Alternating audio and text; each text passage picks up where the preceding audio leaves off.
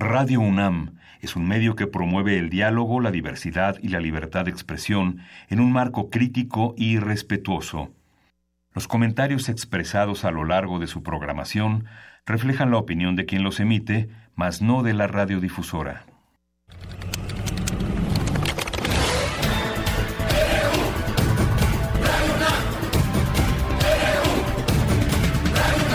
Radio UNAM presenta Prisma RU, los perfiles del acontecer universitario de México y el mundo en una frecuencia.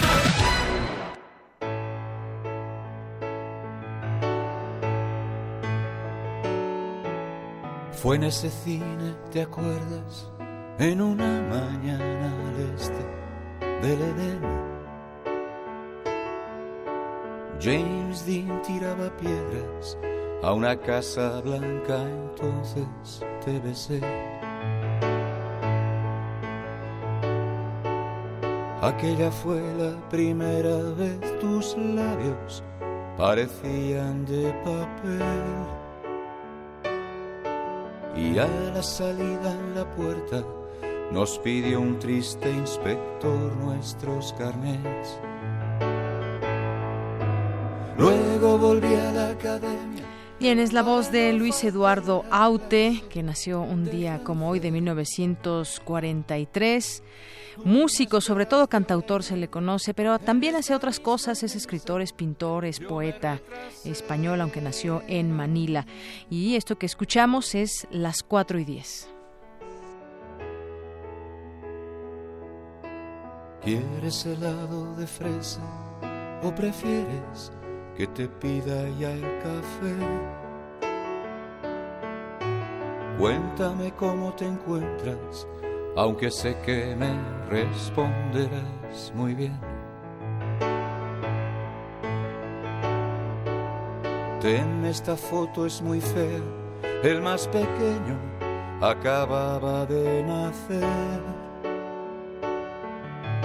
Oiga, me trae la cuenta Calla que fui yo quien te invitó a comer. No te demores, no sea que no llegues a la Hoy arrancamos así Prisma RU. Gracias por acompañarnos. Yo soy Deyanira Morán y les saludo a nombre de todo este equipo que me acompaña y vamos a hablar hoy, entre otras cosas, con los doctores Matilde Luna y el doctor José Luis Velasco, que ya están por aquí. Nos platicarán de su libro, esto, estos libros que nos envía el Instituto de Investigaciones Sociales para hablar de varios temas. En esta ocasión vamos a platicar sobre los sistemas asociativos complejos, qué significan, qué son y cómo poder entenderlos y ejemplificarlos en nuestra realidad. Platicaremos de estos temas, las propuestas que ellos tienen después de muchos años de investigación también al respecto de, por ejemplo, el Sistema Nacional Anticorrupción, qué es, para qué sirve, cómo debe, cómo debe funcionar. Todo esto lo platicaremos más adelante. También estaremos comentando sobre eh, lo que sucedió en el Senado, donde a un representante de Greenpeace lo prácticamente lo corrieron durante un foro de conservación de ecosistemas marinos que es lo que se, los temas que se discuten ahí y por qué no incluir otras voces, sobre todo voces que conocen al respecto del tema del medio ambiente. Ya lo discutiremos en esta en este día. Hoy es miércoles de mesa de análisis y debate y estaremos platicando sobre eh, pues cómo estamos preparados eh, cuando sucede un sismo, qué tan qué tanto ha avanzado la Ciudad de México y cómo es que ahora tuvimos mucho menos efectos que en 1985. Platicaremos al respecto de esto y cómo nos encontramos en el tema de protección civil y la protección que cada uno de nosotros debe hacer cada vez que se sienta un temblor en la Ciudad de México. También estaremos platicando sobre la ayuda humanitaria y la situación en Oaxaca y en Chiapas. Eh, platicaremos con el presidente de la Cruz Roja Mexicana. Muchas toneladas que se han recabado con ayuda de mucha gente para que se haga llegar este apoyo a las distintas eh, comunidades donde todavía no llega este ayudo, esta ayuda. Y también estaremos platicando algunos temas internacionales, estaremos en temas nacionales, cultura y más aquí en Prisma RU, así que quédese con nosotros hasta las 3 de la tarde.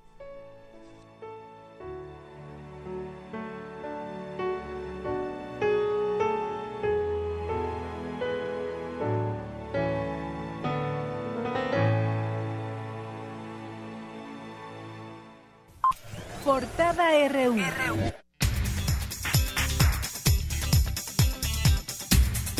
Y en este miércoles 13 de septiembre del año 2017, en nuestra portada universitaria, se llevó a cabo la presentación del programa de apoyo para alcanzar la ciudadanía de personas en los Estados Unidos. Mi compañero Jorge Díaz nos tiene un adelanto de esta información. Jorge.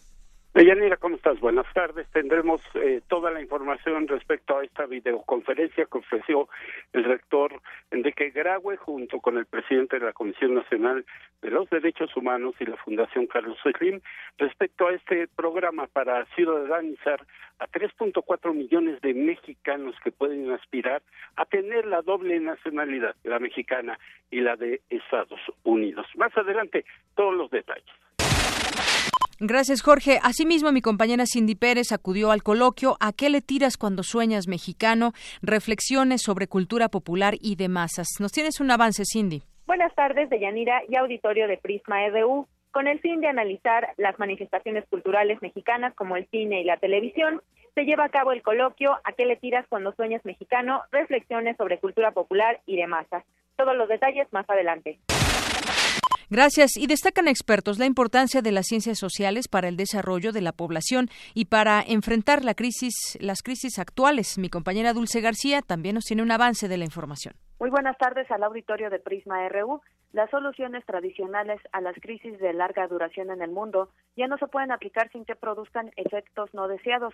Así lo señalaron sociólogos en el marco del 40 aniversario del Consejo Mexicano de Ciencias Sociales. En un momento más información. Con la participación de 261 empresas se realiza la 17 Feria del Empleo UNAM 2017 con la presencia de 12.000 egresados y estudiantes de los últimos semestres de licenciatura y posgrados. En nuestra portada nacional, el Frente Ciudadano por México, conformado por los partidos PAN, PRD y Movimiento Ciudadano, inició el reparto de cargos en el convenio que entregó al Instituto Nacional Electoral. El Senado reportó gastos por más de 54.5 millones de pesos para el equipamiento de su nueva sede, la compra de mobiliario y la remodelación de sus viejas oficinas. Bueno, el caso es que parece ser que la compra de inmobiliario la hacen cada año y la remodelación de sus oficinas también. Senadores de la oposición exigieron la renuncia del titular de la Secretaría de Comunicaciones y Transportes, otra vez Gerardo Ruiz Esparza, luego de que la Secretaría de la Función Pública reveló anomalías por más de mil millones de pesos en la construcción del Paso Express. Por su parte, Gerardo Ruiz Esparza, el secretario de Comunicaciones y Transportes, advirtió que los servidores públicos referidos por función pública tienen la obligación de responder a sus observaciones en menos de 45 días. Después de que un juez concediera una orden de aprehensión en contra del exgobernador de Chihuahua, César Duarte, la Fiscalía Especializada para la Atención de Delitos Electorales pedirá su captura y extradición. La Cruz Roja Mexicana ha recolectado casi 237 mil toneladas de ayuda humanitaria en sus centros de acopio ubicados eh, en distintos lugares. De estas 130 mil 500 toneladas se han enviado al estado de Oaxaca. No obstante, la alcaldesa de Juchitán, Oaxaca, la perredista Gloria Sánchez y los gobiernos priistas federal y estatal entraron en conflicto por el reparto de despensas a los damnificados del sismo.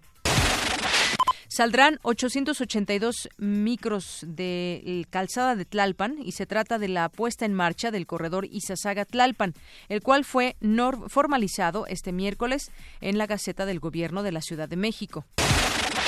Durante un operativo de seguridad realizado en los reclusorios de la capital con motivo de las fiestas patrias, la subsecretaría del Sistema Penitenciario decomisó 146 litros de pulque.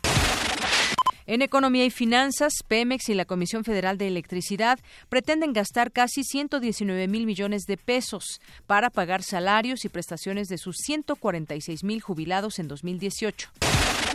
El secretario de Hacienda, José Antonio Mid, explicó que México probablemente expandirá de manera marginal su cobertura petrolera para 2018.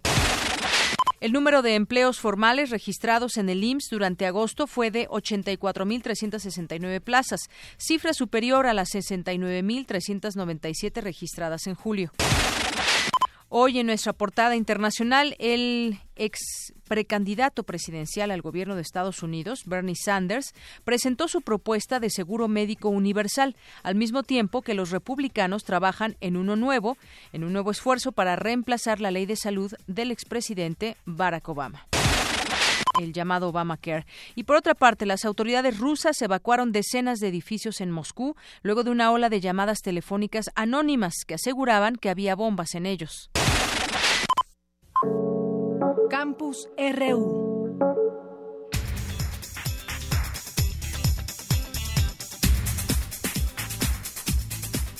Son las 13 horas con 13 minutos y arrancamos con nuestro campus universitario. Mi compañera Cristina Díaz nos tiene la siguiente información. Alumnos de la Facultad de Ciencias obtienen el primer lugar a nivel América Latina en la International Mathematics Competition for University Students. Adelante, Cristina. Buenas tardes. Deyanira, auditorio de Prisma RU. En Bulgaria tuvo lugar la vigésima cuarta competencia de estudiantes de matemáticas en la que alumnos de la Facultad de Ciencias de la UNAM y un profesor obtuvieron el primer lugar de América Latina y el número 22 a nivel general.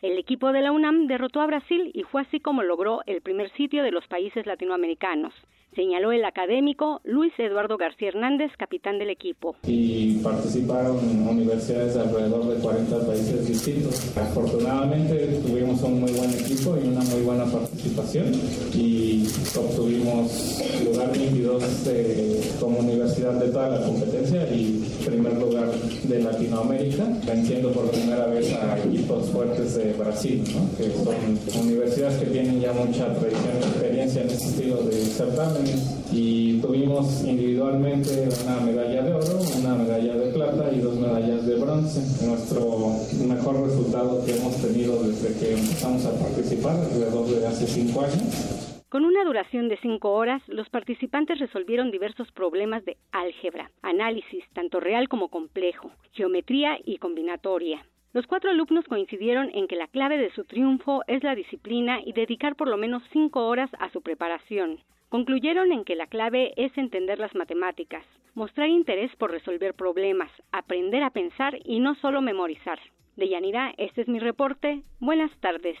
Gracias, Cristina. Y bueno, pues felicidades a estos alumnos de la Facultad de Ciencias. Primer lugar, lugar a nivel Latinoamérica en esta competencia. Vamos ahora con mi compañera Dulce García. Destacan expertos la importancia de las ciencias sociales para el desarrollo de la población y para enfrentar las crisis actuales. Adelante, Cindy.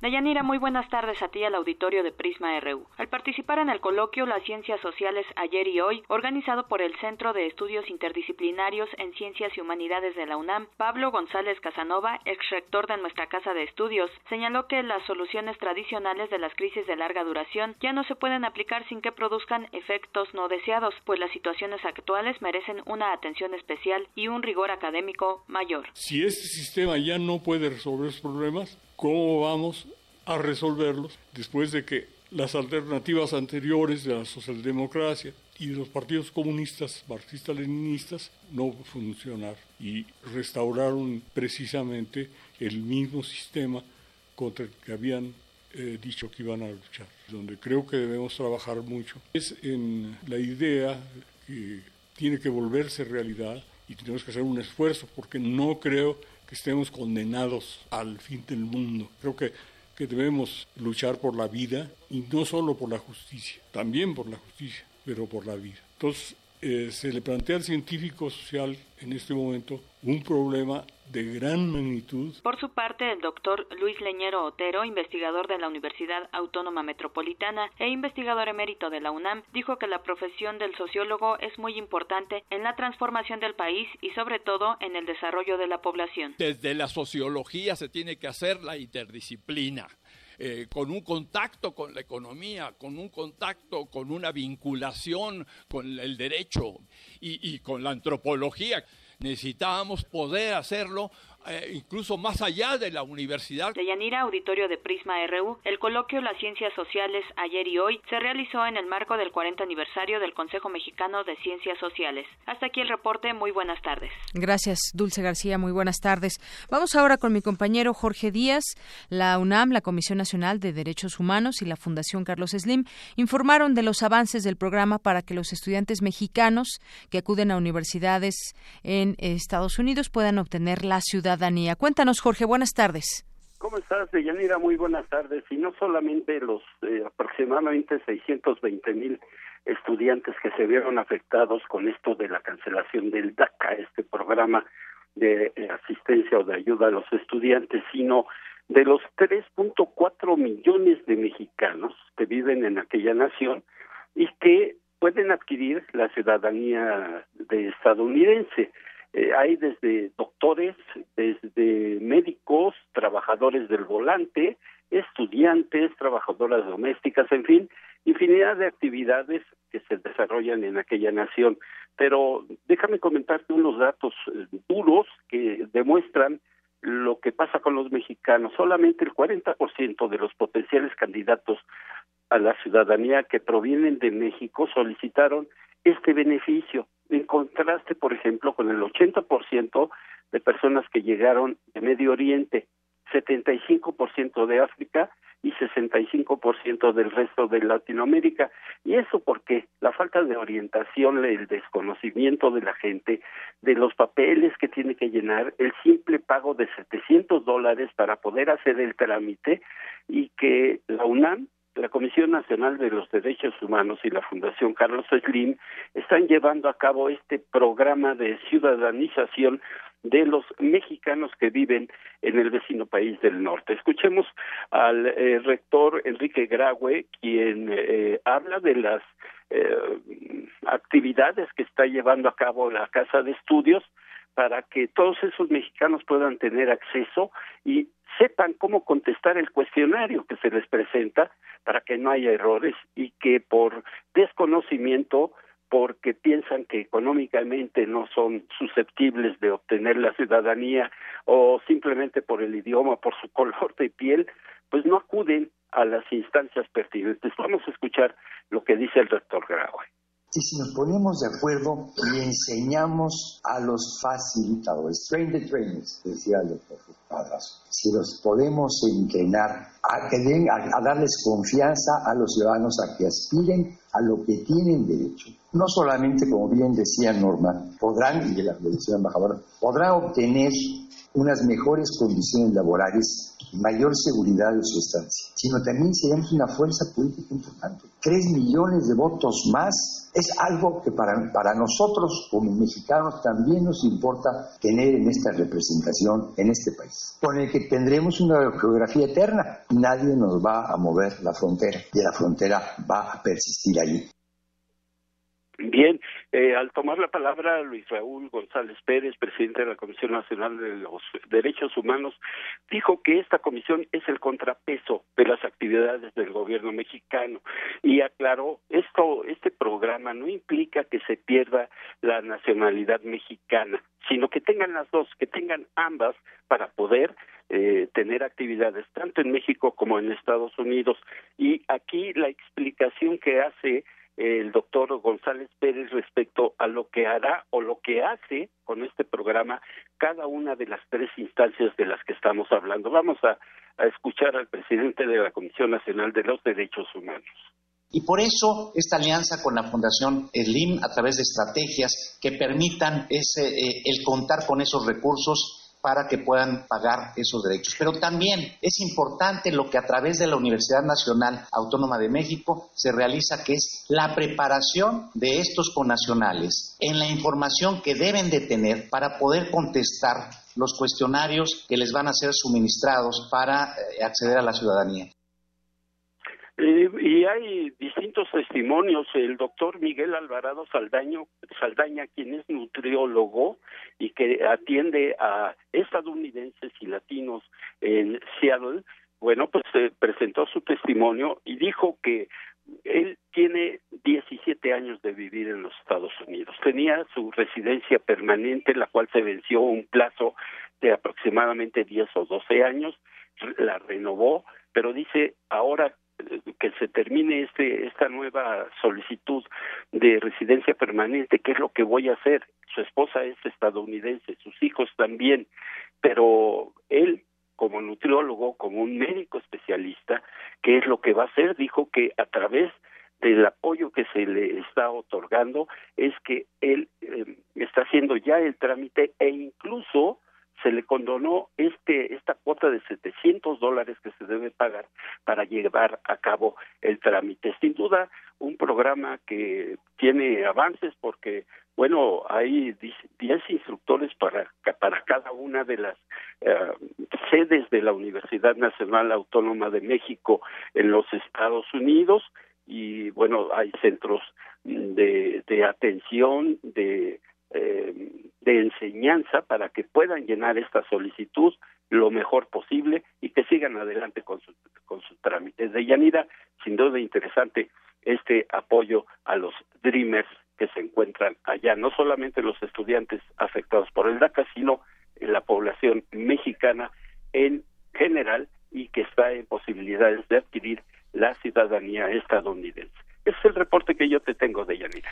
Bien, Jorge, muchísimas gracias por esta información. Como dices, importante este apoyo que se les puede dar a muchos estudiantes y que les vendrá muy bien para no interrumpir pues sus estudios, su vida, sus relaciones y muchas otras cosas, entender el problema eh, de manera de manera general. Pues muchas gracias, Jorge. Gracias a ti, Deyanira. Buenas tardes. Prisma RU.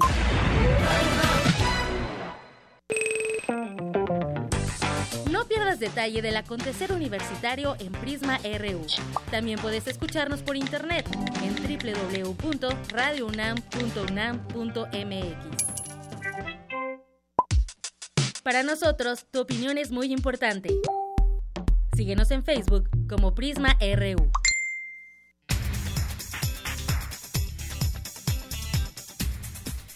Bien, y seguimos en nuestro campus RU porque ahora nos vamos hasta el Instituto de Investigaciones Sociales de la UNAM. Recibimos hace eh, unos días un libro que tiene que ver con los sistemas asociativos complejos, que es, vamos a averiguarlo también con los doctores que hicieron justamente este libro, que son la doctora Matilde Luna y el doctor José Luis Velasco. Bienvenidos a este espacio de Prisma RU de Radio UNAM. Gracias. Muchas gracias, buenas tardes. Bueno, pues vamos a ir introduciendo este tema, si les parece bien, porque además tenemos dos ejemplares para regalar a nuestro auditorio de este libro. Me gustaría que comencemos, doctor José Luis Velasco, introduciendo, pues, qué es esto de los sistemas asociativos complejos y cómo lo podemos trasladar a nuestra realidad para que la gente que nos escuche pues sepa de qué se está hablando. Bueno, son un animal raro. No son ni empresas, ni asociaciones, ni instituciones gubernamentales, ni grupos de individuos famosos, conocidos. Son, podríamos decir, todo eso al mismo tiempo. Y son al mismo tiempo algo muy actual. Hay muchísimos ejemplos, voy a mencionar uno así de entrada. Sí el Sistema Nacional Anticorrupción. La corrupción es un problema que obviamente el gobierno por sí solo no puede resolver, ni siquiera la clase política en su conjunto, porque esta es percibida más como fuente del problema que como la solución. Es necesario, por lo tanto, traerse a cualquier intento de solución del problema de la corrupción a personas con prestigio, con carrera, con conocimiento y con recursos en el tema, tales como obviamente las instituciones gubernamentales relevantes, pero también organizaciones de la sociedad civil, personalidades famosas, universidades, gente cercana a los, a los empresarios, todos los cuales tienen algo que opinar sobre un problema tan grave la, como es la corrupción, todos los cuales en alguna medida son partícipes del problema mismo, son actores del problema y todos los cuales tienen que intervenir, por lo tanto, en cualquier tentativa seria de solución. O sea, estos son parte de lo... Eh, es, podría ser un sistema asociativo complejo, todas estas... Exactamente. Eh, creemos intentos de unión, voces. Sí, eh, creemos que un sistema de este tipo, a que no podemos llamar asociación, se caracteriza, entre otras cosas, porque tiene que llamar a individuos muy diversos, a organizaciones, a instituciones gubernamentales, a empresas, etcétera, etcétera, y tiene que intentar resolver un problema de interés público que ninguno de ellos por separado puede resolver. Entonces son miembros muy diversos, cada uno de ellos autónomos, que participa en un sistema que tiene que ser autónomo en sí mismo y que por lo tanto es también muy flexible, siempre está evolucionando. El reto que tienen sistemas de este tipo, porque no es el, el único, les decía, y aunque muchos han sido estudiados aisladamente, no encontramos en la literatura un estudio de todos ellos para entenderlo en su conjunto. Les decía, el reto que tienen estos sistemas es cómo, a pesar de la diversidad y autonomía de los miembros, en la que cada uno controla sus propios recursos y se puede ir a la hora que se le dé la gana, lograr que actúen colectivamente, que tomen decisiones, que definan los problemas, que elaboren una visión del, del problema y que se pongan de acuerdo. Esa es la complejidad y ese es el reto que tienen que, resolver. Muy bien. Bueno, pues interesante cómo nos lo platica y con este ejemplo que creo que los ciudadanos en general queremos terminar con eh, temas de la corrupción, con estas acciones que se llevan a cabo, pero sí, efectivamente, no solamente se puede hacer desde el gobierno o a través de las instituciones, sino que es, pues es en general mucha gente que forma parte del ciudadano de a pie y, muchas agrupaciones que pudieran estar empujando al Sistema Nacional Anticorrupción. ¿Qué más decir al respecto de, de, este tema, doctora Matilde Luna? Eh, eh, participan organizaciones civiles, agentes del Estado, pero también dentro de todo esto, pues cuáles son las áreas, digamos, problemáticas o cómo, cómo ir también eh, entendiendo qué pasa dentro de estos sistemas asociativos complejos. Sí, bueno, para ello me puedo referir un poco a los temas que aborda el libro. Este define qué son los, los sistemas asociativos complejos, es decir, cuáles son sus propiedades, qué los caracteriza y en buena medida es lo que los caracteriza es esta contradicción o tensión entre su la autonomía que tiene cada cada ente participante y la interdependencia a la vez, ¿no? Son como dos fuerzas que unen, cohesionan a los a, los participantes, pero a la vez amenazan con desmembrar el conjunto, ¿no? La búsqueda de autonomía. Bueno, y lo que, de acuerdo con, con observaciones derivadas de investigaciones de, de, muy diversos casos que hemos hecho, eh, que comprenden desde sistemas que están muy localizados, por ejemplo, en alguna institución, como es el estudio del claustro académico para la reforma del Estatuto del Personal Académico, hasta eh, organizaciones que engloban diferentes regiones del mundo, como sería la Comisión Trilateral, este, que esa ya es muy, muy antigua, pues, ¿no? Bueno, ahí descubrimos que hay serias áreas que podríamos decir problemáticas que simplemente enuncio aquí, la cohesión que hace que agentes distintos puedan articularse, ¿no? Y, ahí encontramos el, lo importante que es la confianza, ¿no? Que este, es fundamental.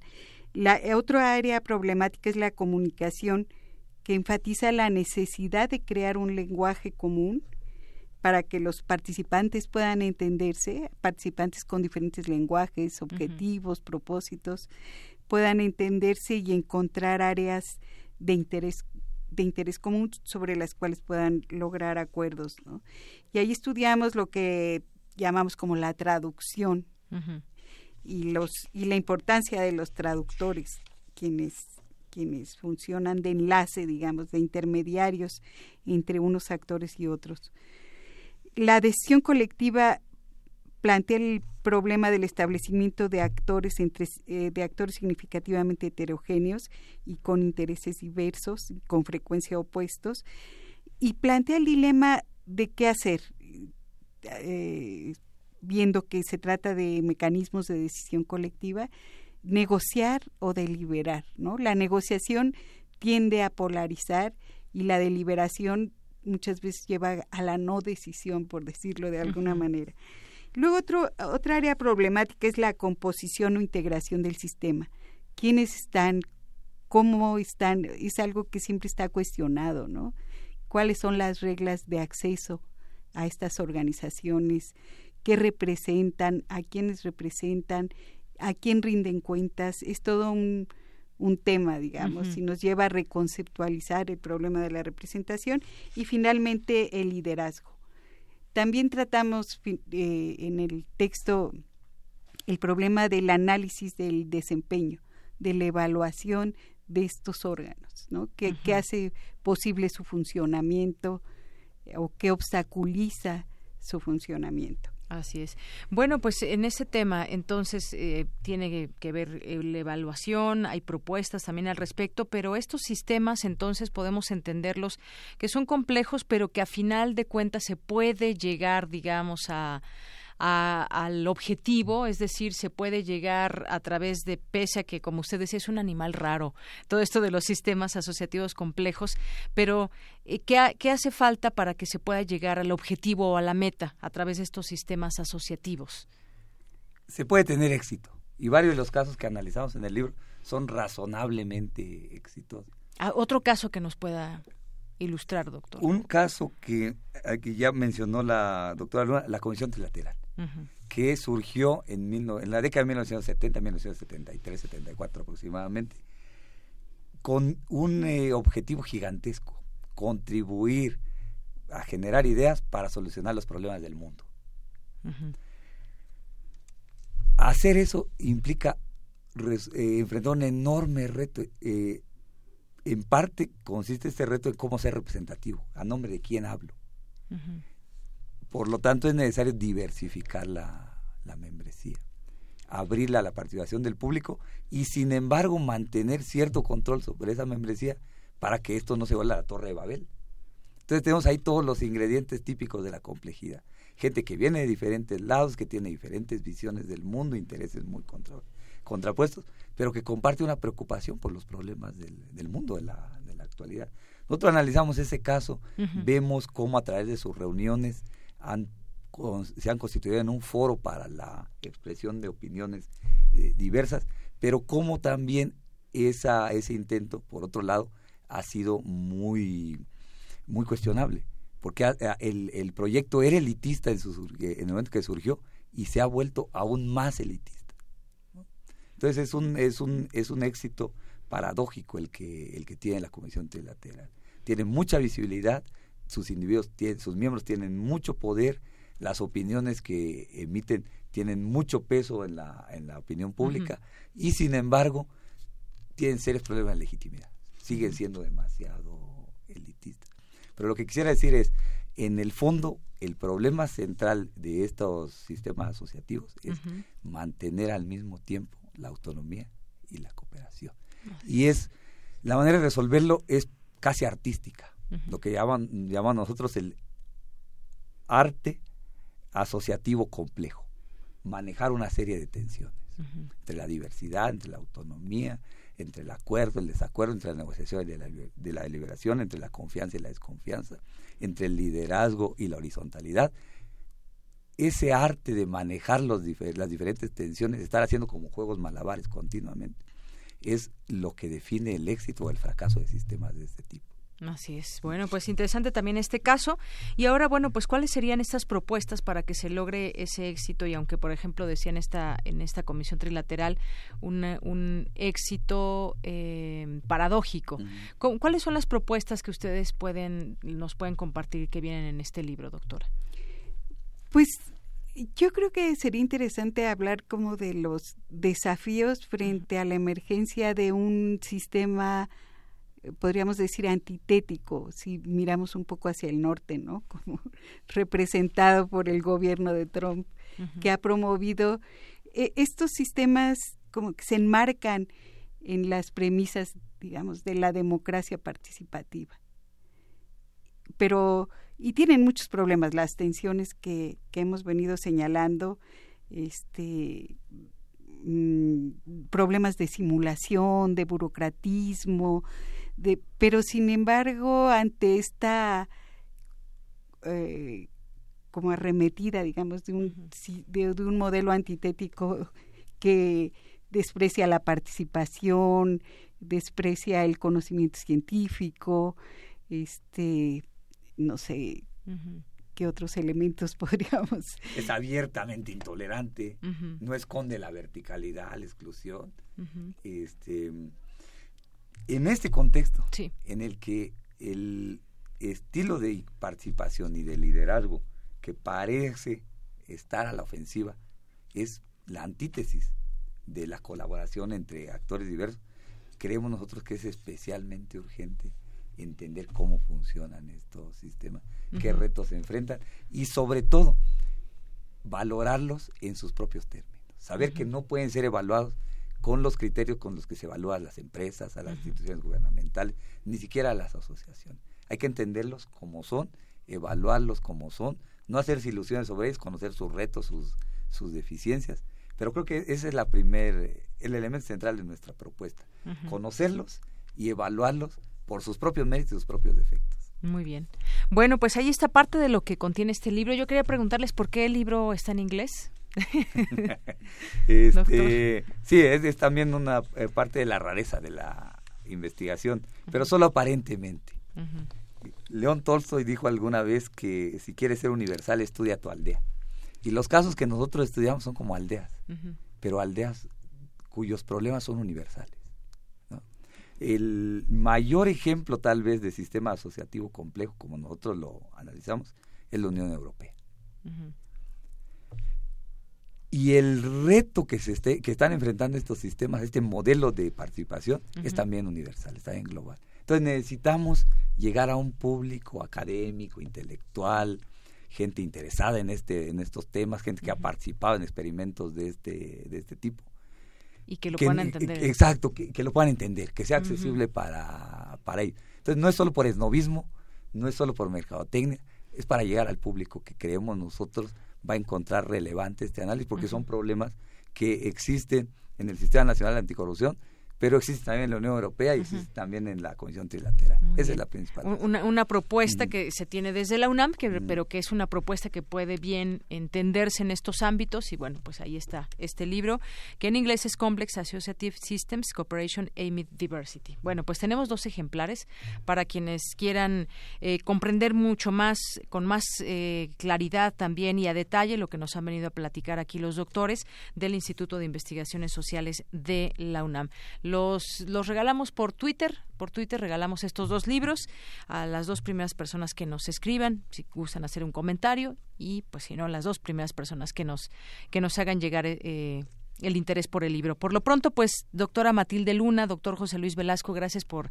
por eh, visitarnos y compartir parte de lo que ustedes de esta investigación de cinco o diez años nos decían, les ha llevado y aquí está hecha ya una realidad esta propuesta. Pues muchas gracias por la invitación.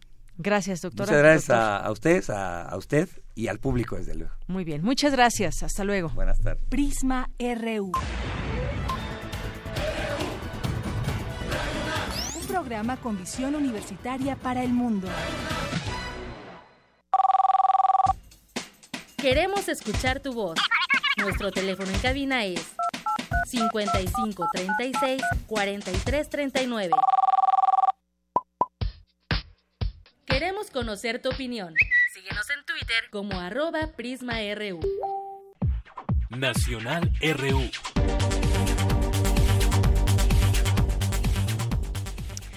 La una de la tarde con 41 minutos. Vamos ahora a enlazarnos vía telefónica con Miguel Rivas, es campañista de océanos de Greenpeace México. ¿Qué tal, Miguel? ¿Cómo estás? Muy buenas tardes. Hola, muy buenas tardes. Eh, pues Miguel, platícanos lo que sucedió en el Senado. Había un foro de conservación de ecosistemas marinos. Yo creo que muchos de los temas, hay muchos temas que se tocan en el Senado y que deben verse también desde una óptica, desde una óptica crítica, desde una óptica donde se puedan escuchar las voces de los expertos también. Y en este caso, bueno, pues tú cuéntanos qué pasó el día de ayer. No hubo tolerancia por parte de algunos senadores. ¿Qué fue lo que sucedió? Mira, y como tú bien mencionas, ayer eh, existía este foro que es sobre pues un tema en el que yo me dedico a trabajar en la organización en Greenpeace y pues era de mi interés, ¿no? Asistir a, a este foro sobre los ecosistemas marinos en México. Pues, como cualquier ciudadano hice mi inscripción previa, pues llegué al recinto, pues se me revisó mi mochila, mis cosas, como a cualquier persona que entra y pues y sentado en mi butaca esperando que el evento comenzara mientras llegaban todos los invitados y ponentes eh, pues la verdad se me acercó gente de seguridad y me expulsó del evento, pues sin, sin razón alguna. Lo que se me dijo fue que pues, yo no era bienvenido en el, en el evento por ser parte de Greenpeace y que pues me procediera a retirar amablemente. Eh, Miguel, cuéntanos un poco al respecto de este tema, porque era tu interés estar ahí presente y en todo caso, pues poder tomar la palabra sobre este tema de conservación de ecosistemas marinos. ¿Qué está pasando en nuestro país actualmente con ese tema? Pues sí, el, tema marino es, es, un tema bastante importante en México para nosotros como organización lo es aún más, ¿no? Nosotros hemos estado hablando de temas sobre áreas naturales protegidas eh, que se decretaron justamente hace muy poco. Hemos estado hablando sobre el tema de vaquita marina y la negligencia que ha tenido la autoridad para que la especie esté al borde de la extinción. Hemos hablado sobre la ley de biodiversidad, eh, que por lo demás hoy se discute en, en la comisión del Senado. Y pues eh, obviamente para nosotros era de interés saber qué tenía que decir Octavio Aburto, Cuadri, la senadora Ninfa, muchos actores que, que quizás iban a comentar el tema y pues en realidad eh, sentimos que no solo se me cuartó a mí la libertad de que además estaba previamente inscrito, ¿no? Eh, de asistir al foro, sino que pues por pertenecer a una organización de la sociedad civil, pues no solo nosotros nos callaron o nos expulsaron de esta reunión, sino a todas las organizaciones que generan movimiento crítico en contra de los discursos oficiales de gobierno, básicamente es decirte, pues si no vas con nuestra línea, pues no eres recibido en un espacio que se supone debe construir la democracia. Así es, una asociación civil que además, bueno, ha mantenido una postura crítica por muchas razones. Centrémonos ahora un poco en ese tema, ya lo mencionabas, de la vaquita marina también, porque pues han sido ustedes las organizaciones contra las políticas de conservación del gobierno mexicano ante la posible extinción de la vaquita marina. Sí, justo nosotros estamos ahora en una en plena campaña sobre esto